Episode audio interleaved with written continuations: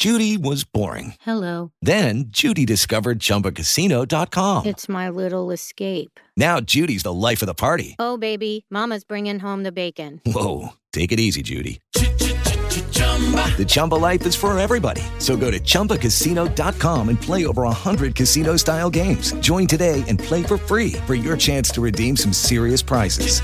chumba ChumbaCasino.com. No purchase necessary. Void where prohibited by law. 18 plus terms and conditions apply. See website for details. Lucky Land Casino asking people what's the weirdest place you've gotten lucky? Lucky? In line at the deli, I guess? Aha, in my dentist's office. More than once, actually. Do I have to say? Yes, you do. In the car before my kids' PTA meeting. Really? Yes. Excuse me, what's the weirdest place you've gotten lucky? I never win and tell. Well, there you have it. You can get lucky anywhere playing at LuckyLandSlots.com. Play for free right now. Are you feeling lucky? No purchase necessary. Void where prohibited by law. 18 plus. Terms and conditions apply. See website for details.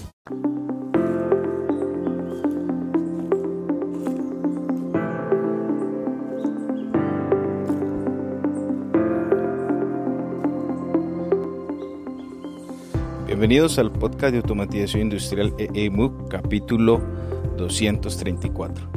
Mi nombre es Andrés Felipe Hurtado y los voy a estar acompañando en esta emisión.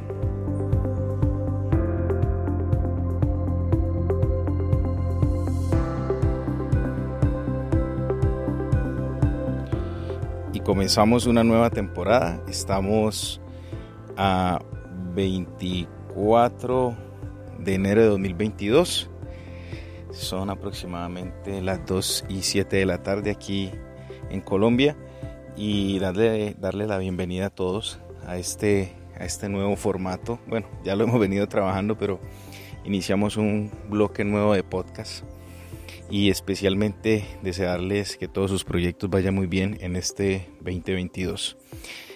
Arrancamos también sesiones online con nuestra comunidad. Recuerden que pueden conocer más detalles de esta comunidad privada que se dedica a desarrollar habilidades profesionales alrededor del mundo de las comunicaciones industriales, del IoT aplicado a la industria y en general de la industria 4.0. Tuvimos sesión online el día de ayer, surgieron algunas inquietudes y precisamente una de ellas quiero trasladarla aquí al podcast.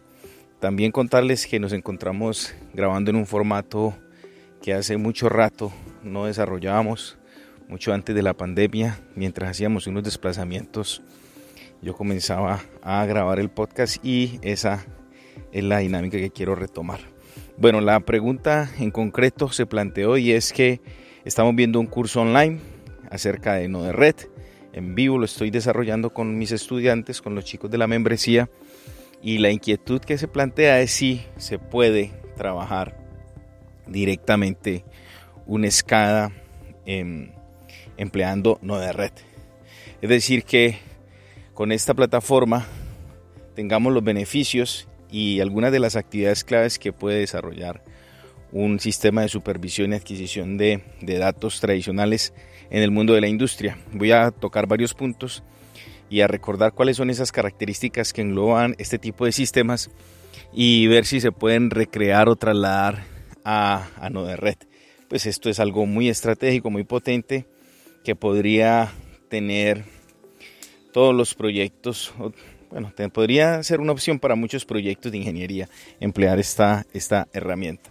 Entonces comencemos. Básicamente una escala podríamos dividir como en bloques sus grandes tareas en distintos bloques. Uno de ellos, primero, es poder captar la información de los dispositivos de industria, es decir, que los SCADAs cuentan con unos drivers que soportan distintos protocolos. Para conectarse con estas tecnologías, llámese un PLC, llámese un variador, un controlador, un data logger, bueno, en fin, cualquier hardware de industria. Eso es viable gracias a que esta tecnología cuenta con un conjunto de drivers exclusivos para protocolos o métodos de acceso más abiertos que conjuguen otras posibilidades como ese en la actualidad el OPC UA, que es otra manera también de hacer las comunicaciones con el hardware.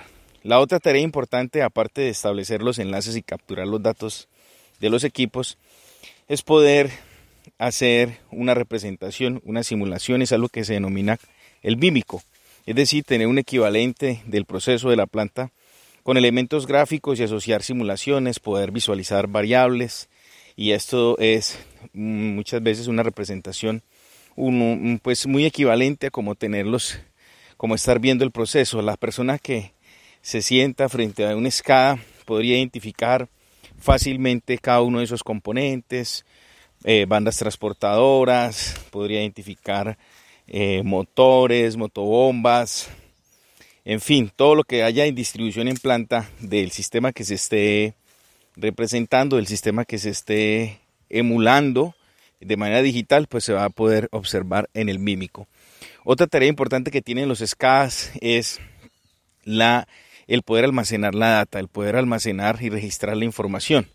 Normalmente esto puede hacerse en una base de datos, evidentemente que queda en local, pues por preferencia en la mayoría de los sistemas se utilizan eh, modelos de MySQL, ese estándar se utiliza para poder crear la base de datos local en donde se van a registrar las variables. Y finalmente vamos a tener también la, la opción, otra de las tareas importantes de los SCADAs es pues poder visualizar ese, esa información que está en la base de datos con las tendencias, con los gráficos y pues eso sería una funcionalidad. Al tener esa data pues uno puede establecer unas reglas que me permitan hacer seguimiento al comportamiento de las variables y disparar distintas alarmas. Entonces, podemos conjugar algunas tareas claves, comunicaciones, registro de datos, el mímico, la gestión de alarmas, la gestión de eventos y podríamos decir que ahí estamos englobando las tareas más importantes que podemos desarrollar en un SCADA.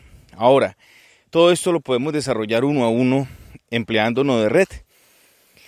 Bueno, teniendo en cuenta, les voy a dejar también las notas del episodio, capítulos que he hecho a de red para que puedan ir y, nivelarse un poco con este concepto.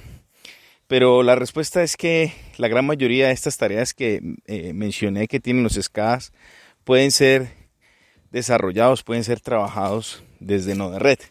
Node-RED tiene nodos para trabajar protocolos de industria muy conocidos, abiertos y muchos también propietarios, soporta para trabajar OPC-UA, MQTT, en fin, podemos acceder sin ningún inconveniente de igual manera a los dispositivos de industria.